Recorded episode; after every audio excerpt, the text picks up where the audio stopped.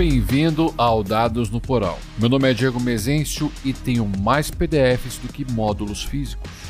I often wonder why we fight. Já joga os dados na mesa, pega um pedaço de pizza e encha teu copo. Hoje vou falar sobre preparar o preparado. Esse é o episódio 43, o propósito das aventuras prontas.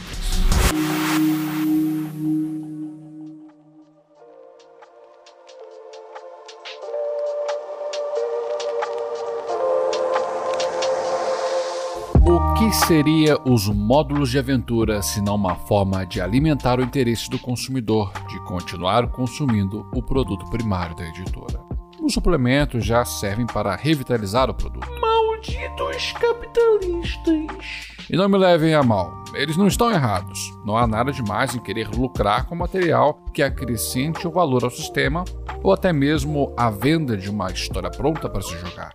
É com essas aventuras que os narradores novatos podem exercitar a prática do hobby até se sentirem aptos a criarem suas próprias sagas. Daí vem o propósito que quero abordar nesse cast: a idealização de uma experiência que evidencia a identidade do sistema. Ah, esse assunto vai casar com o cast da natureza do jogo. Mas pode servir como complemento. Acho interessante depois dar uma olhada no cast, caro ouvinte. É muito difícil criar todo um cenário ou uma linha de história, uma narrativa bacana para você mestrar para os seus jogadores. E é aí que entram as aventuras prontas. Elas te fornecem tudo que você precisa para conduzir uma aventura ou uma campanha de mão beijada. Você não precisa nem ficar abrindo os livros padrões do D&D. Esse foi o Visão, do canal Game Chinchilla. Esse trecho foi tirado do seu vídeo sobre aventuras prontas para D&D. A sua frase consegue condensar muito bem a motivação para experienciar um modo. A primeira vez que joguei com uma aventura pronta foi lá em 2013, quando resolvi experimentar a 3.5. Rodrigo, um velho amigo que me apresentou essa edição, me passou as cópias do livro do jogador e o Guia dos Monstros. Estava exausto da quarta edição. E lendo o arquivo, eu percebi um abismo de diferença entre as edições. É. É um jogo totalmente diferente. Seria uma loucura aplicar o mesmo tipo de balanceamento. Então me deparo com A Dark and Stormy Night, de Owen Casey Stephens, uma aventura da 3.5, um módulo de 8 páginas. A rede RPG já traduziu esse módulo. Aqui é conhecido como Noite Negra Tempestuosa. Na época eu adorei esse módulo. É uma one shot destinada para quatro aventureiros de nível 1. Owen estruturou o módulo de uma forma que ele pega a mão do mestre novato e fala: Olha aqui, meu filho, isso aqui que você tem que fazer. Ó. E em DD vemos um próprio estilo de expor aventura para o narrador. Temos a sinopse, os ganchos, a ambientação do cenário, com as informações importantes, e só depois temos a devida introdução da aventura. Esse módulo como alguns outros da época do 3.5, tinha o formato de estabelecer a cena fazendo um bloco para o narrador ler e parafrasear aos seus jogadores e depois estabelecia um desafio no texto seguinte. Nessa toada, a história é desenvolvida. É uma identidade das aventuras de D&D. Vemos essa prática ainda em algumas campanhas. E claro, cada campanha apresenta esse formato com uma experiência em mente. A Mina Perdida de Fandelver, por exemplo, foi escrita com o propósito de ser uma aventura introdutória para D&D. Ela começa falando como a aventura deve ser conduzida, qual é o papel do mestre, o improviso, o teste de habilidades, mostra lá o glossário, itens mágicos, monstros, abreviações, e só depois dá a ambientação e a aventura começa. Há os textos para parafrasear os desafios, mas não é só isso. O material dá o passo a passo do que fazer e acoberta os desdobramentos do encontro. E se o jogador fizer isso, então faça aquilo. A Maldição de Strade é uma aventura estruturada de uma forma muito diferente. Temos algumas boas páginas de ambientação na Baróvia e a funcionalidade das cartas Taroca, mas a partir do momento que os aventureiros pisam na Vila de Baróvia, aí é o Deus dará. Os capítulos do livro não marcam um direcionamento a ser seguido, ainda temos os textos para parafrasear de localidades específicas e da delimitação de desafios. Só que a sua organização não foi pensada em uma sequência linear. A proposta dessa aventura é o Sandbox pela Barovia. Cada capítulo determina um nível mínimo e a aventura encoraja a progressão de nível por marcos de conquista. A cereja do bolo só as cartas taroca mesmo, pois elas funcionam como uma nova forma de randomizar os eventos da aventura.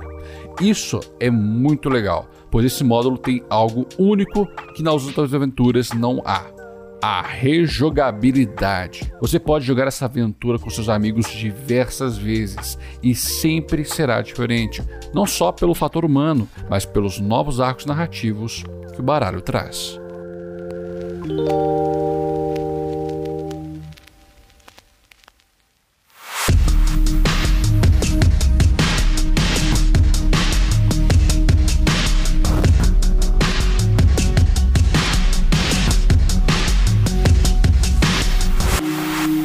Temos diversas outras aventuras: a saga da Tirania dos Dragões, Fantasma de Saltmarsh, Contos do Portal Bocejante, Mistério do Forte da Vela. Esses últimos três já são mais uma coletânea de aventuras independentes que, ali fazendo uma força na preparação, dá para transformar em uma campanha. Mas não é somente de módulos de D&D que o mercado é abarcado. Todo e qualquer sistema é acompanhado pelo menos de uma aventura pronta para introdução. O The Witcher RPG, trago pela Devir, tem uma aventura anexada às últimas páginas, e Simbarum tem uma campanha de três aventuras chamada A Coroa de Cobre. Achei muito inteligente a forma como construíram. A primeira aventura, A Terra Prometida, introduz as regras básicas. A segunda, A Marca da Besta, é focada em desafios sociais e aprofundamento da ambientação. E a terceira, A Tumba dos Sonhos Moribundos, que é um nome sensacional para uma aventura, se propõe a uma breve exploração da floresta de Davokar. Cada qual foi montada para passar uma experiência em diferentes núcleos deste universo, o que reflete na sua estrutura. A Terra Prometida é extremamente linear, pois cada acontecimento está ali para mostrar como a mecânica funciona. A segunda oferece as informações soltas para o narrador aprender a conduzir uma sessão mais aberta enquanto a terceira oferece a preparação de um Hexcrawl. É uma campanha que vai elevando o nível de preparo. Um jogo que tive uma dificuldade gigantesca de preparar, talvez até alguns narradores que já narraram compadeçam desse sentimento, foi quando eu fui ler As Máscaras de Nirlatotep, da sétima edição de Chamado de Cultura. É uma aventura muito bem seccionada, o livro é maravilhoso, mas a quantidade de informação é absurda. A proposta é mostrar a investigação do sistema, e ele faz isso muito bem, só que eu não recomendo para narradores iniciantes.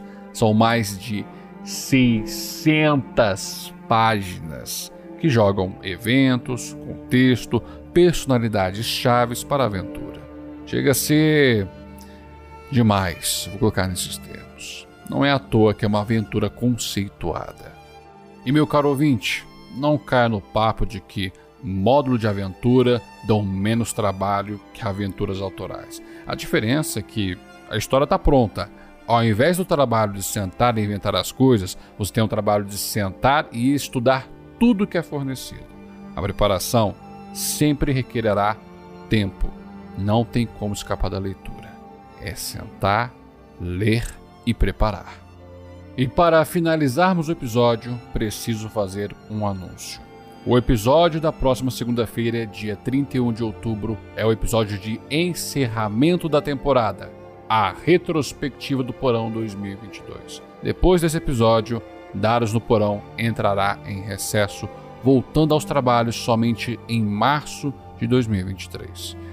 Eu sei, quatro meses é um intervalo muito longo para um podcast mas preciso organizar a minha vida pessoal e também fazer o planejamento de conteúdo do ano que vem.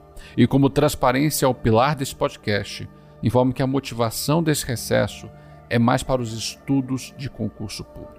Em dezembro e janeiro terei dois concursos para fazer.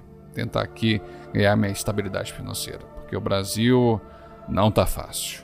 Mas agora me diga você, quais são as aventuras que já narrou ou já jogou Mande o um recadinho no Twitter e no Instagram no arroba Dados no Porão. E nessa sexta-feira, dia 28 de outubro, teremos cast de e-mails. E se quiser que seu recado seja lido, mande seu parecer para dadosnoporão.gmail.com. E temos um plano de assinaturas no PicPay e Catarse. Você pode escolher entre dois tipos de assinaturas. Caso se torne apoiador, você ganhará desconto na loja Dados no Porão. E em uma delas terá acesso ao grupo de Telegram e um cash mensal exclusivo para os apoiadores. Temos até um Pix para você contribuir com o valor que desejar. A chave é dadosnoporão.gmail.com. Considere apoiar para fazer o projeto crescer. Sem mais, eu te vejo na segunda. E não se esqueça dos seus dados. O jogo é no porão.